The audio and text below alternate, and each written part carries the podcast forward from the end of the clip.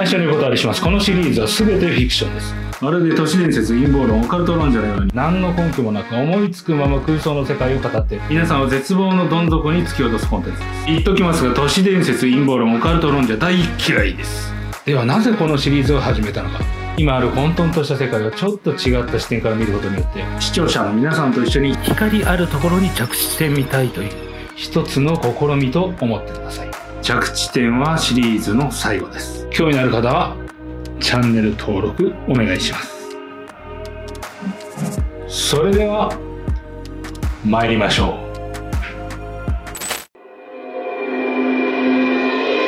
はい始まりました。ホラ吹きラジオです、えっと、金曜日本時間夜8時ですね、えーお送りするのはいきなり都市伝説。ということで、えーポッドキャストでも聞けますので、えーよろしくお願いいたします。えっ、と前回はまあちょっと寄り道でえーワンピースの結末のお話なんていうのをしたんですけれども、えー、と今回はコロナの話をする前に原発のお話ということでやっていきたいと思います。3.11も近づいてくるので先にお話ししておこうかなと思います。で今の世界を見る上で原発の話なんかもちょっと踏まえておきたいなと思った次第です。まあ、あの、本筋からは少しそれるかもしれませんが、お付き合いください。原発、うん、また偉い、偉いテーマですよね。偉いテーマを選んじゃったな。あの、はい。まあ、ちょっと突っ込んで話していきましょう。えー、原発、うまあ、僕の主観的な立場でお話を進めてさせていただきたいんですけれども、えー、とまず反原発か推進派なのかっていうところをあの初っ端から明確にしておきますけれどもどちらでもないです。っていうのが第一点ですね、えー反原発か推進かって言ったらどちらでもないっていうのが明確な答えです、えーじゃあ原発いるいらないどっちに思ってるのかって言ったら明確にいらないです。いらないけれども反原発か推進派かどっちかではありません。でもはっきりと僕はいらないです。えっとですね皆さんはどういうふうにお考えなの？か、それぞれのお考えがあると思います。反原発の方もいらっしゃると思いますし、えー原発を推進しようというふうなお考えの方もいらっしゃるかと思います。で、いる、いらないに対しても、いるという意見の方が多いかもしれないですよね。えーと思います。で、僕はなぜはっきりといらないというのかっていうと、えーと、これも木を見て森を見ずっていうやつです。あのー反対賛成っていう次元でものを考えてたら何も変わらないです。現状維持のままぐちゃぐちゃっとね、僕が今まで言ってた天竜人さんたちのいいようにことが運びます。反原発が推進するかっていうのは我々がちゃんと物事を森を見て共通した意識を持った上でないと反対賛成なんて言っててもしょうがないんですね。っていうのはそれはもう今のことじゃないですか。今どうするのか今反対反対だったら全部止めて全部廃炉にするのあの非現実的な話なんですよねそれは。で、えーじゃあ推進じゃあもう全部再稼働させて電力どんどん作っていくのじゃあその先どうなるの？あのそんな端的なものではない。から賛成とか反対をしてる時点でおかしいんですよ今。じゃなくって森を見て原発っていうものはこうだよ。こういうものなんだっていうことを認識してじゃあみんなでそれをどう対処していこうかっていうのを考えていかない限りは何の意味もないんです。反対することによって生まれる余計なものもあります。推進することによって生まれる余計なものもあります。でそこにビジネスだって絡んでくるんですよね。わかります？あの反原発もビジネスになります。原発推進派もビジネスになります。そういうあのハイエナ的なものが絡んでくるんでもう原発の是非とかは全く関係ない世界です。そういうのは。じゃあ我々一般庶民がですねそこに乗っかってあっちだこっちだやってたらほんと不毛です今この瞬間にそういうね個人的な意見のあれやこれやで反対賛成っていうのは口を閉ざした方がいいと思いますじゃなくってみんなでどうやっていこうかを話は舞台を作る方にシフトしていった方がいいですね。で、えー、と僕ははっきりといるかいらないかで言えば100%いらないと思ってます。っていうのも、えー、とまず原発という存在ですね。原発という存在は人間の手には余ってます。手に余ってます。これに異論唱える人いるのが不思議なんですけれども、どう考えたって手に余ってるじゃないですか。じゃあ学者さんが言うようにね、あの、安全です。その、そこに関わってる学者さんが言うように安全です。別の学者さんは危険ですって言うかもしれないですけれども、安全です。そしてその安全の根拠を並べ立ててます。わかりますか？あ、これ1ミリシーベルトだからって我々が聞いて、頭に何が浮かびます？何も浮かばないんですよね。言われた数字が入ってくるだけなんですよ。1ミリシーベルトだからどうこうとか。0. 何ミリシーベルトだから大丈夫だよ。あ、学者さんが 0. 何ミリは大丈夫って言ってて、これが 0. 何ミリなんだから大丈夫なのかって思うだけじゃないですか。わからないんですよね。で、その安全基準がね、下がったり、上げたり下げたりってやってるわけじゃないですか。で、実際我々は、ね、学者でもない限りは、知らないことをあの人がこう言ってたからっていうことに基づいて、あの、好き勝手言ってるんですよ。賛成、反対とか。ナンセンスでしょ？あんた知らないでしょ？知ってます？知らないんですよ。僕も知らないです。数字を言われたってわかんないです。っていうことなんですよ。じゃあ実際はどういう代物なのかって言ったら、おそらく設計はちゃんとされてると思います。ある程度。設計で、その設計に基づいて動かしてたら、とりあえず安全です。安全で、かつクリーン、クリーンエネルギーですね。まあ、排ガスとか、そういう問題だったら資源のね、大量消費っていうことも抑えられて、安全、クリーン、ね、なんならまあ状況によっては低コストになるかもしれない。まあ今、その代わりに火力発電でフル稼働させたり、いろんな問題も起きてますよね。もう切迫してて、今この冬を越す電力が足りるか足りないかみたいなところとかってなってたら、じゃあ原発動かせよって人も出てくるはずなんですよ。もう動かしゃいいんですよ、そんなの。動かしゃいいんですけれども、そもそもなんですよ。そもそも原発はどういう代物かっていうと、設計がたとえできててもお金なんですよ。ビジネス。そこが問題なんです。世界が絡んでるビジネスってところが問題なんですよ。要するに多国籍企業が作ったような代物なんですよね。一つの会社なり国なりが完璧に設計をしてそれを材料を作って設計通りに作って設計通りに施工して設計通りに運転する。だったら安全なのかもしれない。でもそれは100%の確率でありえないんですよ。規模が大きすぎて。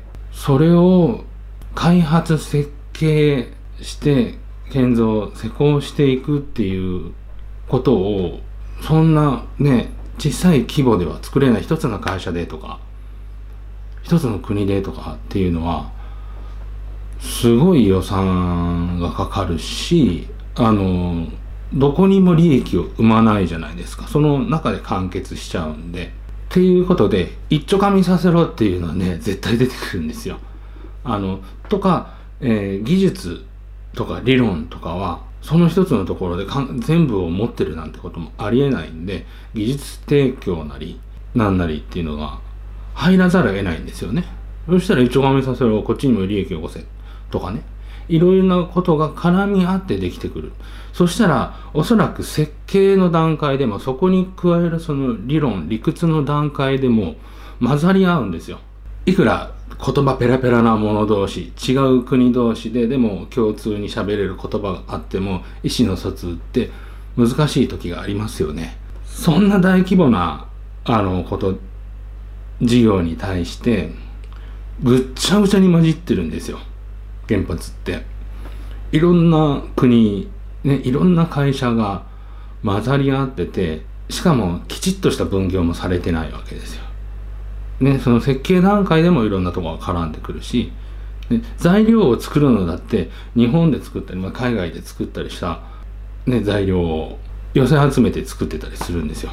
そしたらでもすごくデリケートなものじゃないですかあの設計通りいけば安全かもしれないけれどももし設計にミスが出たら放射能なりが漏れ出す可能性もあってその漏れ出した放射能は受けちゃったら避けれないでしょ？手で「えー!」ってやったらね避けれるとかそういうもんじゃないじゃないですか。っていうものなのにそういうふうにいろんなところが絡み合ってる。いろんなところが利益を分け合ってるというのを奪い合ってる。っていう状態です。日本の中だっていろんな会社が絡んでます。でその中で、まあ、ちょっと問題視あの原発事故の中でも問題視されたのが例えば施工の段階でも、えー、部品が違うと。日本の規格のね例えばボルトがこういうサイズでも外国の規格が違うと。でいざ材料を持ってきたらそこにはまらねえぞどうしようかってなった時にじゃあはまらないから新しく穴開けてぶっ込んじゃえとかそういうことをかなりやっているっていうふうには言われてるんですよ。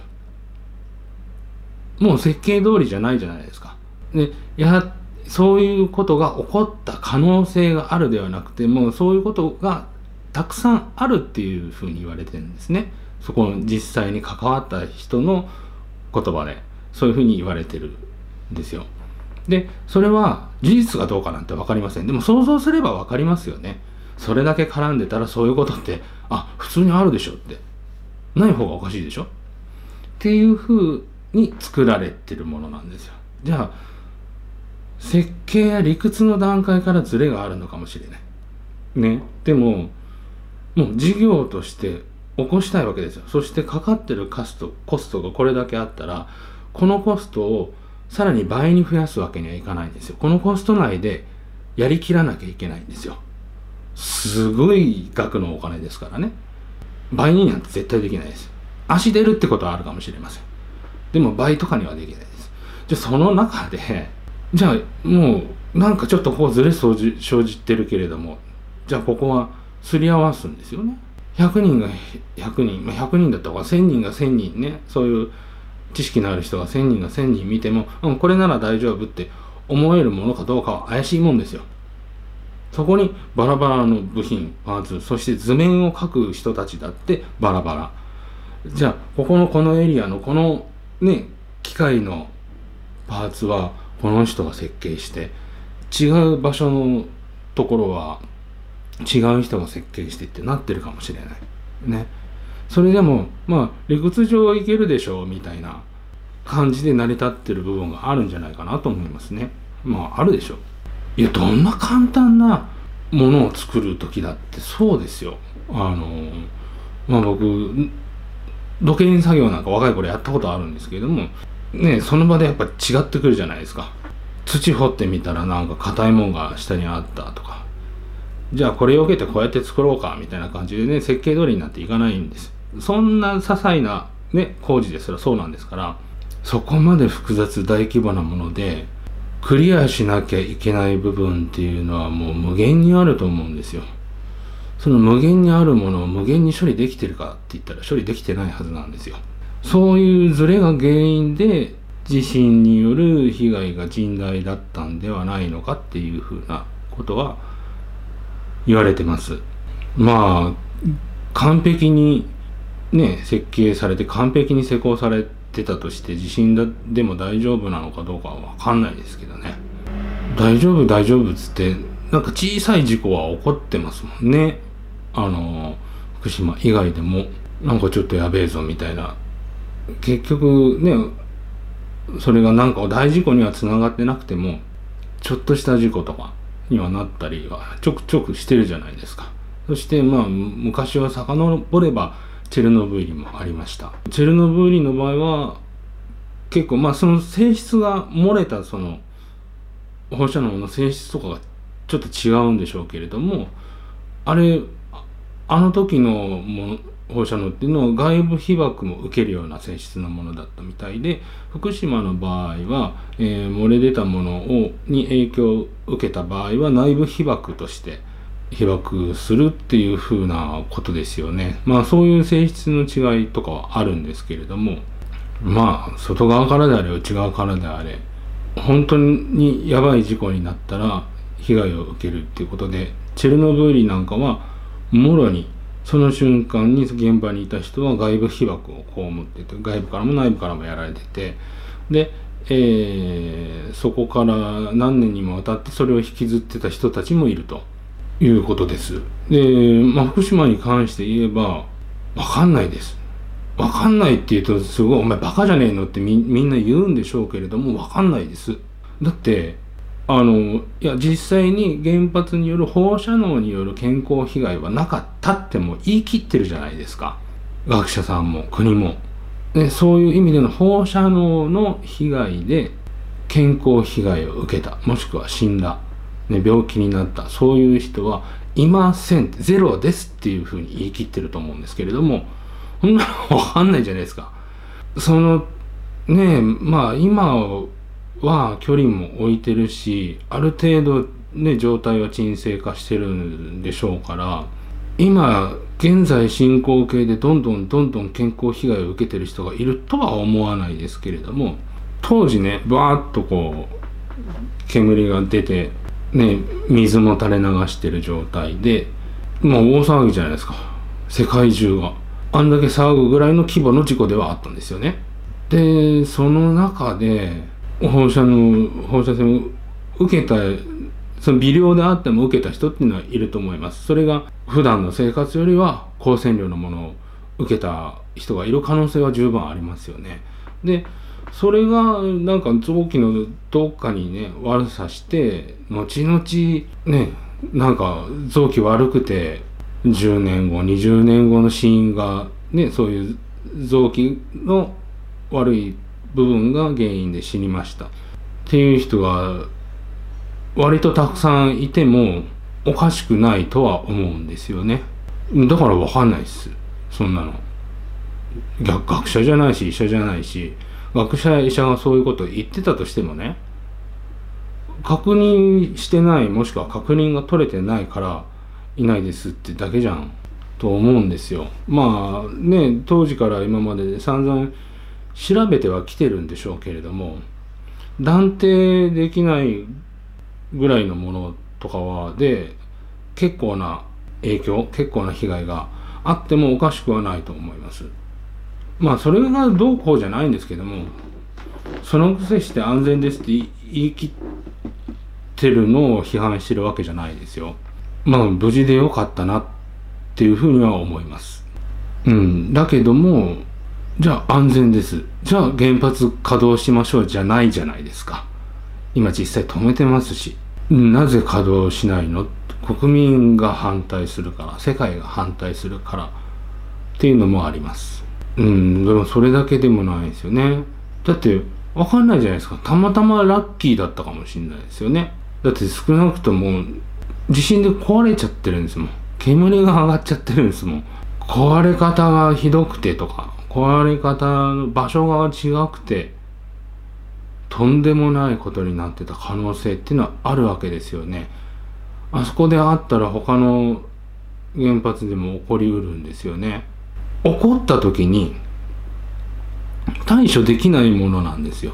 だって結局大丈夫だと福島だってでじゃあ核廃棄物どうしますかとか汚染物質どうしますかってなった時にあ あっちに捨てるこっちに捨てるって大騒ぎだったじゃないですか。そんな処理すらすぐにできない状態ですよ。もうその時点で手に余ってるでしょ。今度別なとこで地震が起きて原発ねぶっ壊れたてぶっ壊れてもたとえ被爆してもその人たち直せます。ですぐに処理できます。1週間1ヶ月もあればあの完全に安全にな状態に持ってけますっていうんだったらいいですよ。でもそんな簡単に取り扱えるものじゃないってことなんですよ。で、えー、と実際原発の核廃棄物をどうしてるかっていうと今は地上にストックしてるんですよね。であの核廃棄物っていうのはちゃんと一応処理されてるんで、えーと、それ自体はもうそこまで処理したら爆発することとかはないんですよ。だからボカーンって爆発して放射能まき散らすとか何か壊しちゃうとかそういうことはないんですよ。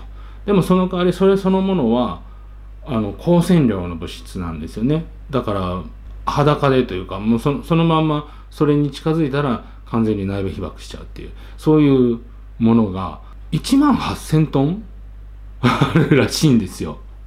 1万8000トンですよ。で、あの、まだ今、今現状の設備で2万何千トン分のね、貯蔵、貯蔵スペースがあるから大丈夫って言ってるんですよ。1万8000トンもあって。大丈夫なわけないじゃんって。で、あの、今はただ置いといて、コンクリで塞いでる状態ですよね。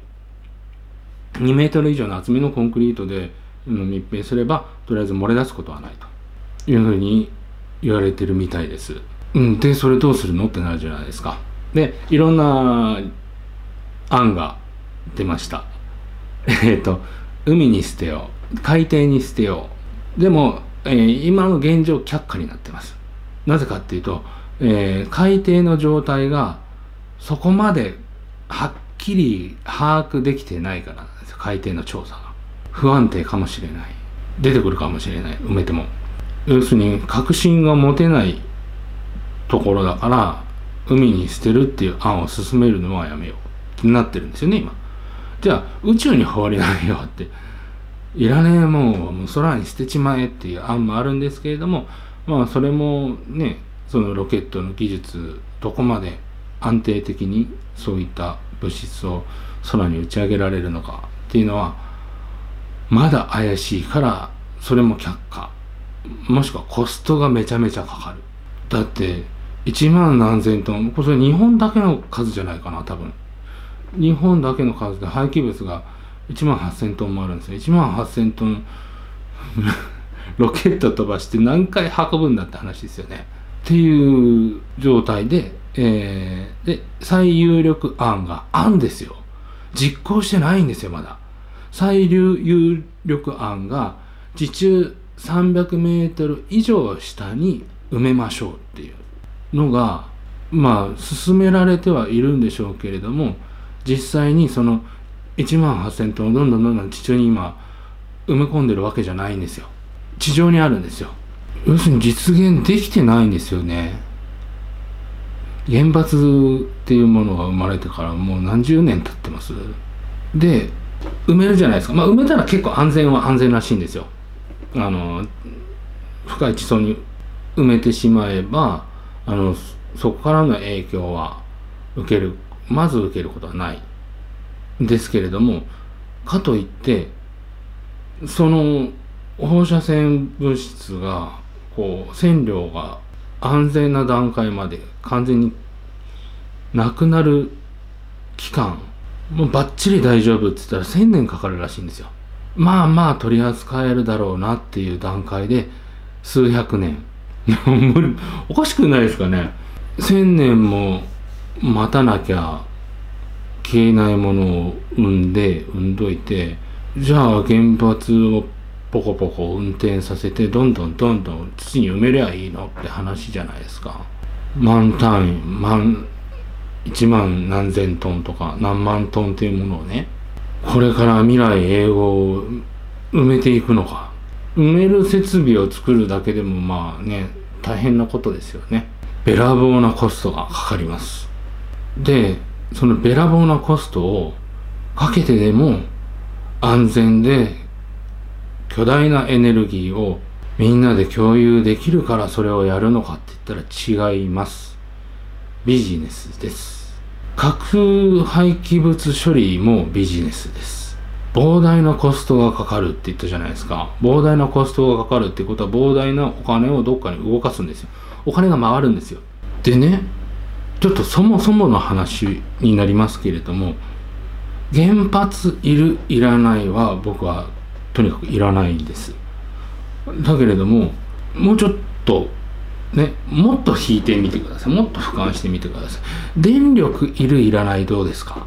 まあ、あったらありがたいですけれども、電力いるいらないで言ってもいらないんじゃないかなって思いますなぜかっていうと例えばたかがたった100年前ですら多分世界中の電気が消えたとします。なんかそういう SF ドラマありましたよね。なんだっけ寺の場だっけな。なんかあの世界中から電気が消え消えてその未来の世界みたいなのがなんかドラマあったと思うんですけどもそんな風に電気電力っていうものが世界中からある瞬間にパッて消えたとしますよね。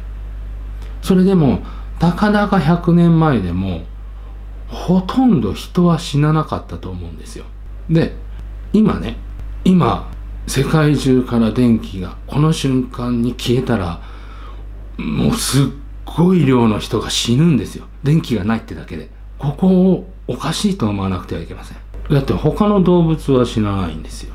基本的にね人間に管理されてる動物以外は。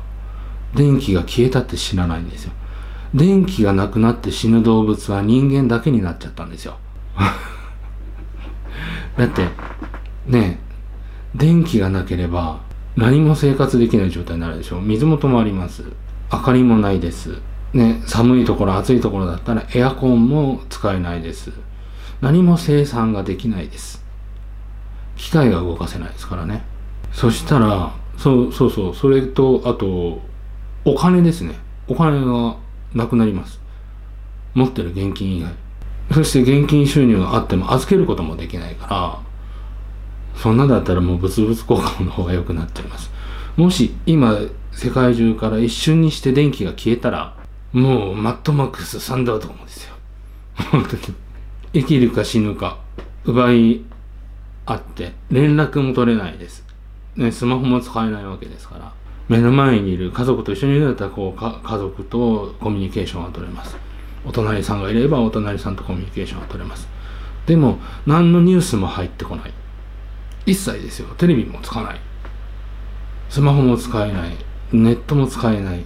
ね国の人がじゃあこうしましょうって決めたことすら伝わってこないんですよ。それはもうね紙で書くか言葉で直接聞くかしかないんですねその場で、ね、そしたら全てが機能しなくなるじゃないですか。死にます。いっぱい死にます。そして殺し合います。奪い合います。でまあ本当に利口な人たちがたまたま集まってるところなんかはおそらく村を作ると思うんですね。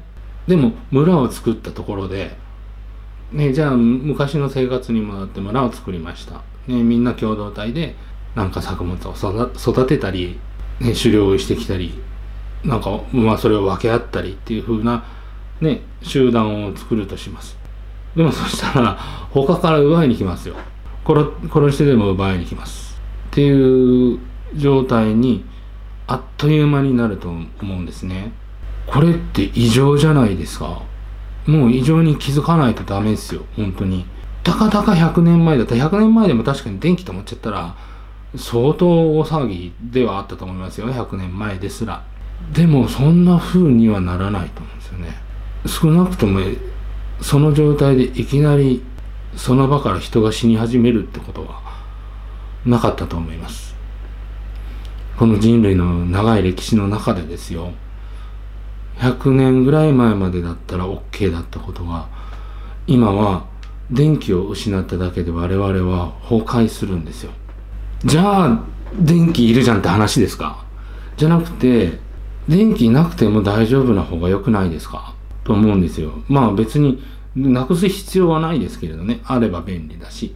でもなんでそれをそんなえげつない無理して原子力発電に頼るのかっていうところなんですよ。でそれはでかいビジネスになったから手に負えないのを分かってて作ったとしか思えないんですね。だって手に負えてないじゃないですか。だってもしね手に負えてるんだったら原発を建造した段階で核処理もね廃棄物処理も建造でき終わってるはずです。完結してなきゃ全部が。単純なことですよ。完結してなきゃダメでしょ？完結してないんだもん。ただ莫大なエネルギーを生み出すものをドーンと作りました。処理のこと後で考えるわじゃないですか。それでねちゃんと手の内にあります？もう手に余ってるでしょ？で安全だって言って実際に事故起きてんじゃんって。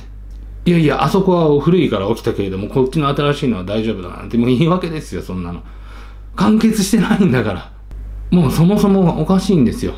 そこまでして電力を得る必要があったの？ってことなんですよ。じゃあ火力発電にも問題があります。資源も足りません。ね。水力風力。でそれも無理です。太陽太陽光エネルギーソーラーパネルもそんなの知れてます。じゃあ大化エネルギーまだねきちっとしたものコストのかからないきちっとしたものはまだできてません。ってなったらそれ以上電力のある文化を止めればいいんじゃないですかね。だってテクノロジーだけが文化じゃないでしょ。人の。と思うんですよ。でもそれをやった。何も考えずにやったかって言ったら考えてやってるんです。確信犯なんです。ねこのシリーズでちょいちょい出しますけれども。天竜人です。天竜人とその直近ですね。がやらかしてます。まあ別のことにお金が動けば多分原発はからは離れていくかもしれないです。ただ廃炉するにもうまくビジネスに持っていかないと現実的ではないので本当になんか大化エネルギーというかそういうものを見つけない限りは廃炉のビジネスも進めないとは思うんですよね。で、えーと、はい、えー、天竜人ですね。非常には難しいかと思いますが、と、天竜、僕が呼ぶ天竜人って人たちは、そもそもお金で世界がつながるというこの構図をね考えた人たちですよ。でそその三角形によって世界というか人類を維持していく。で彼らの発想は自分たちが潤いたいじゃないんですよ。あのはっきり言ってしまうと自分たちが神様みたいなつもりなんです。自分たちが人類を守ってると思ってるんですね。で、その人類って言っても全体をですよ。ということは、ここが死のうが何しようが興味ないんですよ、彼らは。で、ここの端っこの人たちが何億人死んだって、残りの何億で、さらにね、何世紀も発展していけるんであれば、あ、ここし殺しゃいいのね、じゃあ死んでって思うような人たちです。神様のつもりなんですよ。そういうふうに思ってる人たちです。で、そういうふうに回るように、えー、お金でまとまってる世界っていうのを構築しました。で、まあそこに学者さんがね、見つけて、核分裂だの、核融合だのっていうふうな、ね、その理屈を見つけて実現して、ね、爆弾ができて、ね、発電の原子力発電ができてっていうふうな経緯の中で、あの、まあ、実際に将来的に使えるエネルギーになる可能性っていうのはもちろんありますよね。もっともっと相当進歩しなきゃいけないと思いますけれども、技術が進歩したら、ね、ちゃんと自分たちで扱えるものになる可能性っていうのは秘めてます。で、もしちゃんと扱えるんであれば、かなり有用なものでもありますよね。うん。そこは別に否定しないです。でも、現実問題無理ですよね。無理な中でもそれをやったというのはお金が動くからなんですよ。ちょこっと動くからじゃないですよ。世界って単位でグーンってお金が動く物事だから、それをね、やることを進めたんですよ。で、そしたら、放射線ね、放射能がななくなるまでに、廃棄物から放射能がなくなるまでに1000年かかりますよ。何百年かかりますよ。100も承知ですよ。その方が都合がいいんですよ。なぜかっていうと、我々はもう電気がなきゃ死ぬでしょう。ね。我々は電気がなかったら死ぬんです。そして、その電気を生み出すもの、ね。それは、もうこの先1000年は扱っていかなきゃいけないものなんです。もう経済止められないじゃないですか。電気も止められないんですよ。もしそういったものがなければ、ね。今みたいになんか自然回帰的な、うん、ナチュラリストというかそういう人たちがね自然に回帰しようもうちょっと自然の暮らしをしよう電気から離れようっていうのがボーンと広まったとするじゃないですか例えばででそう思ってなかった人たちも納得したとしたら電気から離れていくかもしれない。電気というのはそういうビジネス。で例えば火力だったら石油と絡んでるんですよ。全部がお金と絡むものなんですよ。必要のないものをね、まあ、必要がないというかなくても死なないものを生み出してそれがなかったら死ぬように仕向けたんですよ。そしてそれを維持してどんどんどんどんテクノロジーを進歩させてね産んで産んで生産して生産してで簡単に捨てれないからそれを管理して管理するためにはお金を回していかなきゃいけないっていう状態を仕組んだとしか思えないんですよね。出なかったらそんなさ100年管理したしろっつったって100年もね生きられないですしそれが1000年ですよ。でまあ、1000年じっと見張ってるわけにいかないから地中に埋めちゃおうっていう案らしいんですけれども地中に埋めたらじっとは見張ってなくていいかもしれない知れないけれどもずっとそれは知ってなきゃいけない管理してなきゃいけないし設備投資もしなきゃいけないものじゃないですか。ね。ということは莫大なお金をぐるんぐるんぐるんぐるん世界中で回し続けないと我々は死ぬんです。放射能によって死ぬかもしれない。経済が破綻して死ぬかもしれない。じゃあ破綻しないようにこっちのやつが死のうがこっちのやつが死のうがこの三角形だけはうまい具合にまた三角形に戻ってずっと維持し続けてでお金がぐるんぐるん回る状態でそういう危なっかしいものもずっと管理しつつ。だってほったらかしといたら死ぬよ。その辺ぶん投げたら放射能浴びるよって言われたらしょうがないじゃないですか。ああじゃあ片付けます。地中に片付けます。地中に片付けるのにいやもう何兆円かかるよって言ったらうんしょうがないですねじゃあ何兆円かけて地中に埋めますってなるじゃないですかじゃあ何兆円なんとか調達しなきゃ。じゃあ経済を回していかなきゃ。経済を回していくためにはストップはできないんですよ。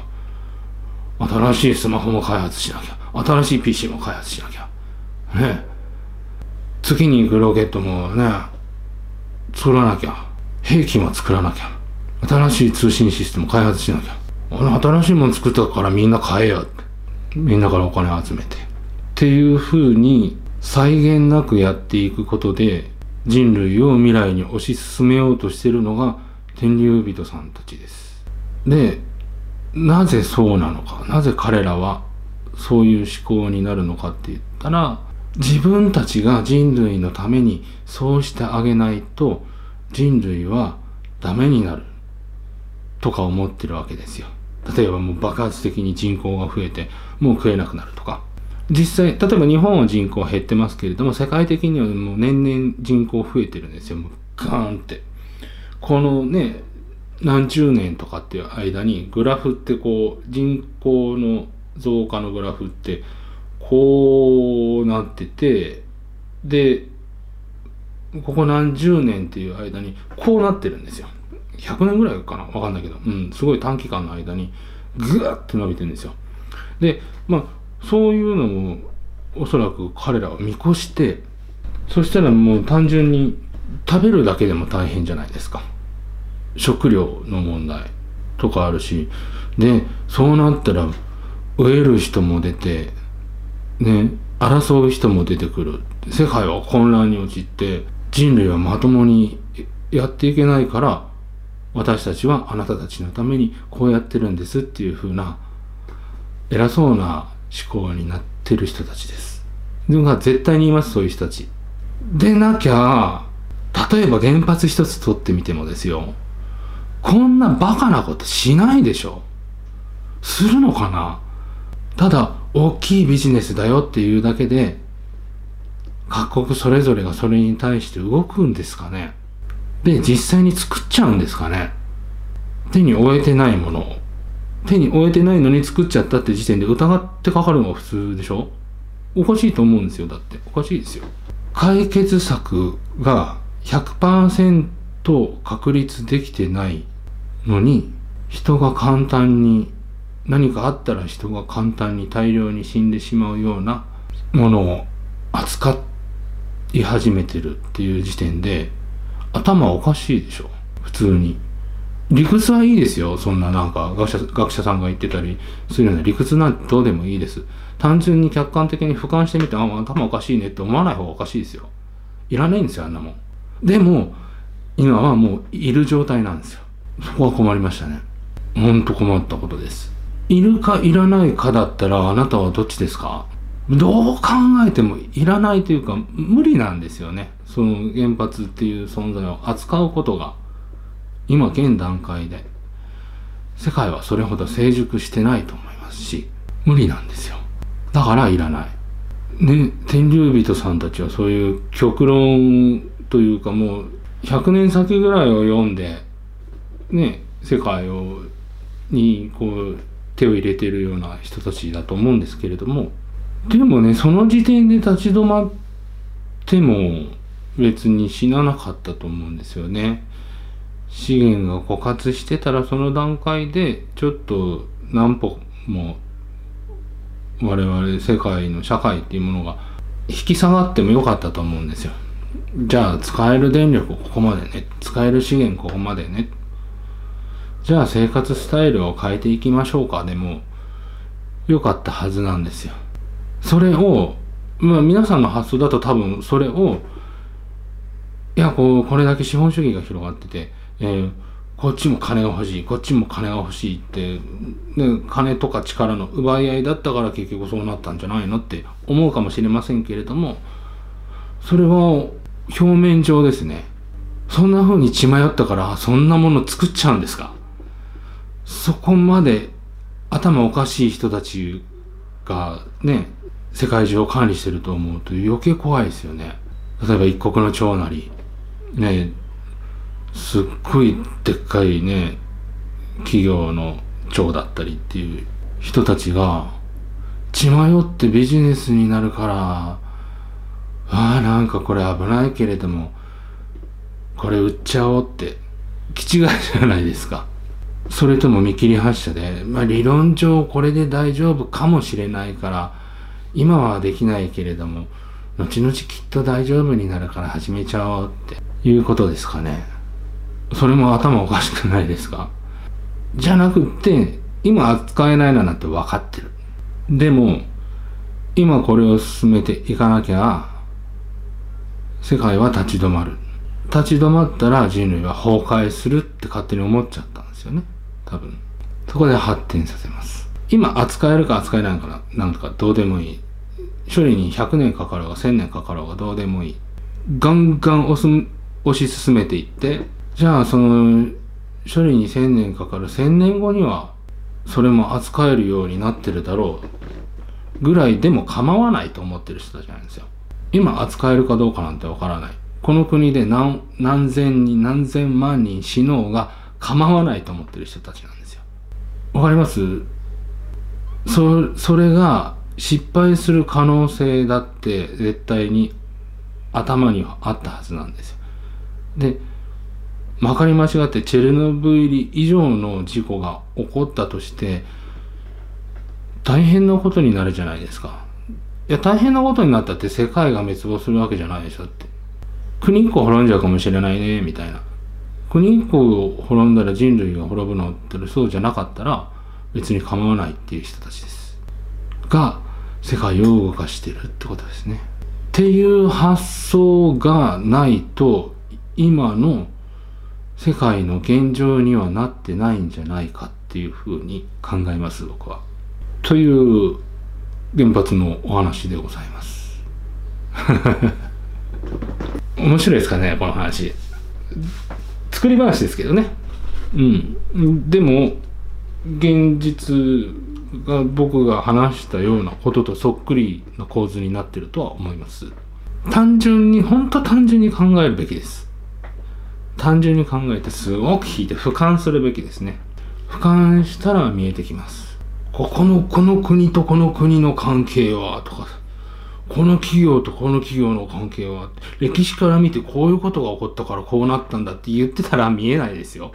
シンプルにおかしいものはおかしいね。なんでおかしいんだろうっていうところです。で、ちなみに、えー、っとですね、また長くなって申し訳ないです。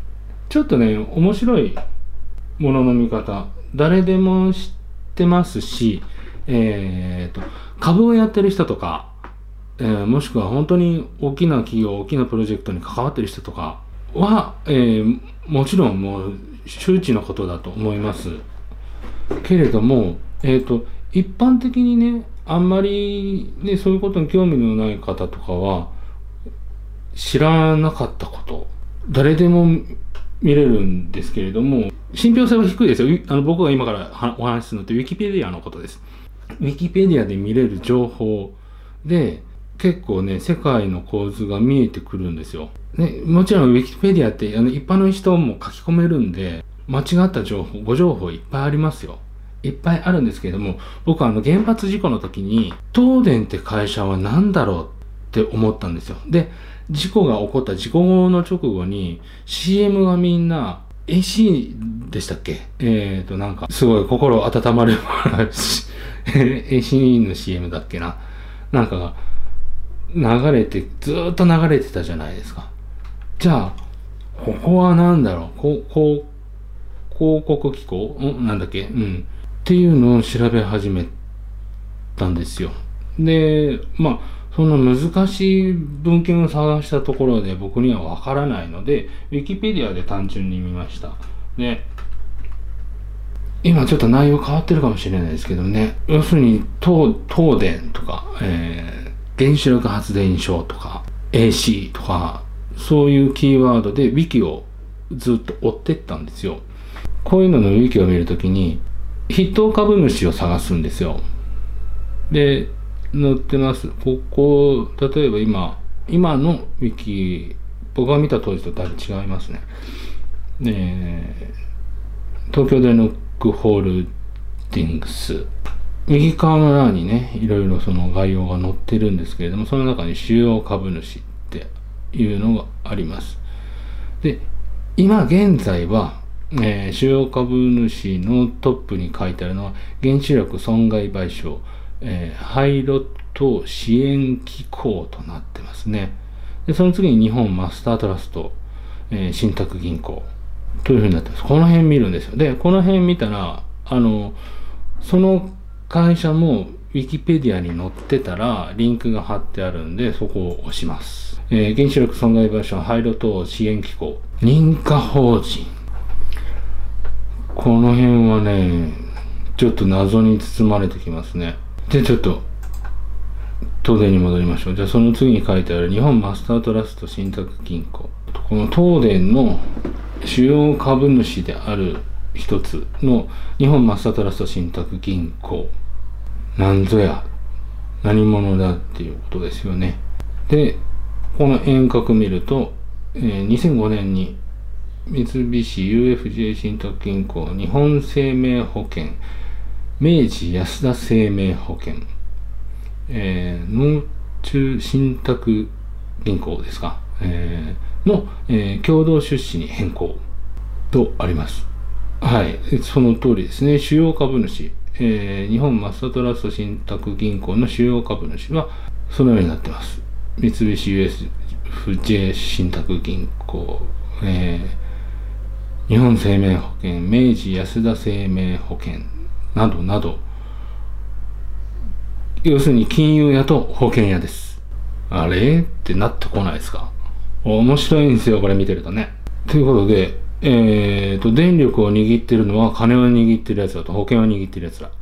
例えば東電を取ってみればね。でも、あの、他の電力会社とか見ても、そういう連中が出てきます。そういう連中をたどっていくとですね、まあもうちょっとたどりましょうか、じゃあ。マスタートラスト信託銀行、三菱 UFJ 信託銀行。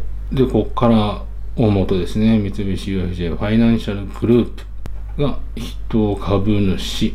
この筆頭株主ですね、えー、三菱 UFJ ファイナンシャルグループ。ね、このグループ全体の筆頭株主は、また、日本マスタートラスト信託銀行に戻ってくるんですね。でこういうのは今は結構ねもうだいぶ前からですけれども銀行系がなんかくっついたりしてどうにか維持してるような形ではありますけれどももうもともと日本の銀行系って財閥系ってことですよね財閥の人たちがつながってますそして財閥の関係のつながりで電力は支配されてます。いやいろいろ面白いですよね。公益社団法人 AC ジャパン。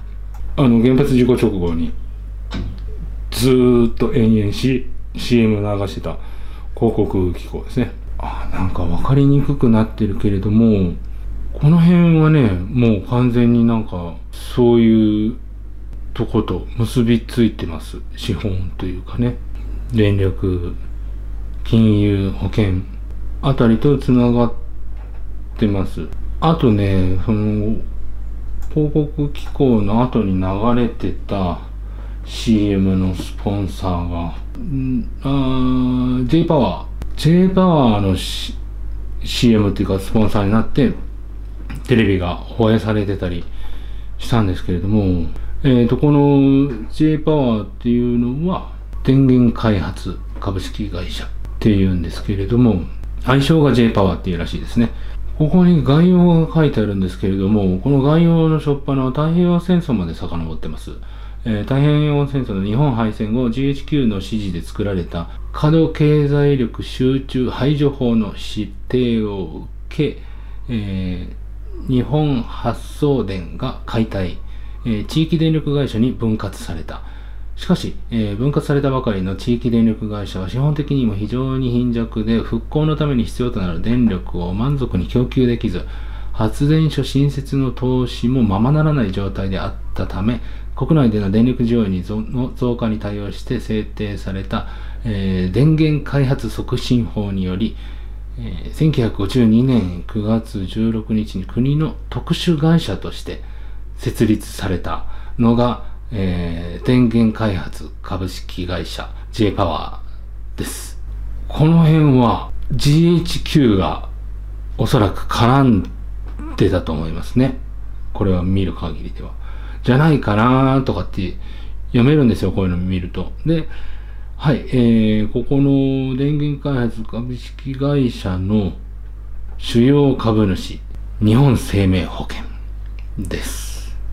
これを、こういうのをね、ずっとタグっていくんですよ、ウィキで。皆さんもこういう遊びやってみてください。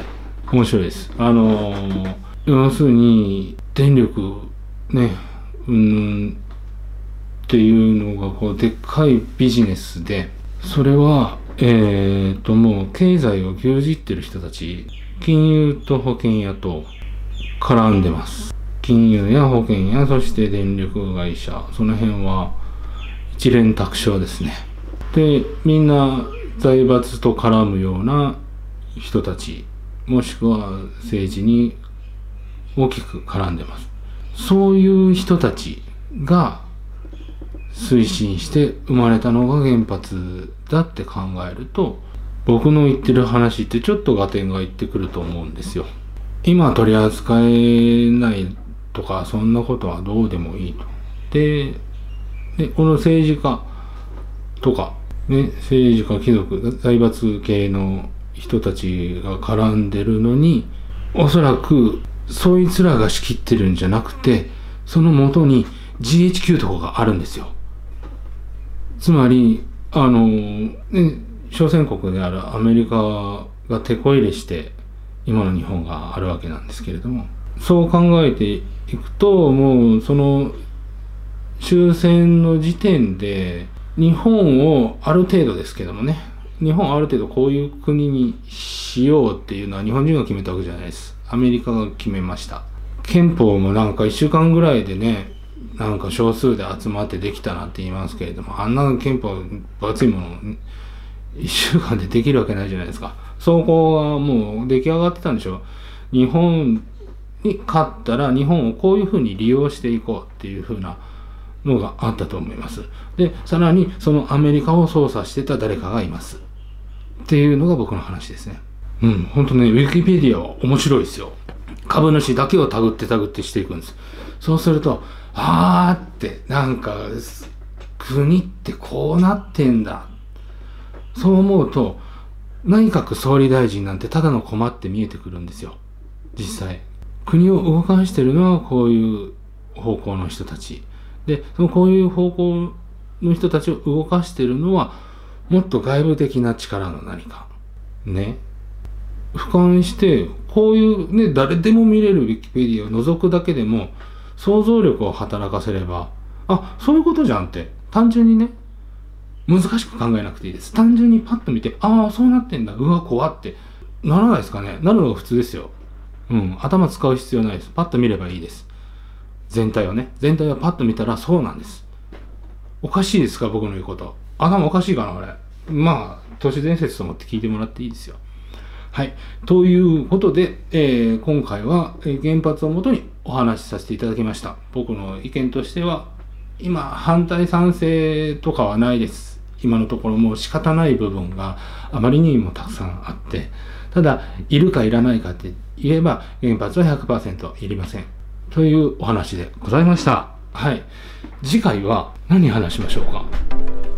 僕ほんと何も考えずに喋ってるんで、喋ってる時は考えてますけれども、要するに、撮る前にスクリプト書いたり予定をしてないので、アイディアだけ貯めてあるんですよね、お話の。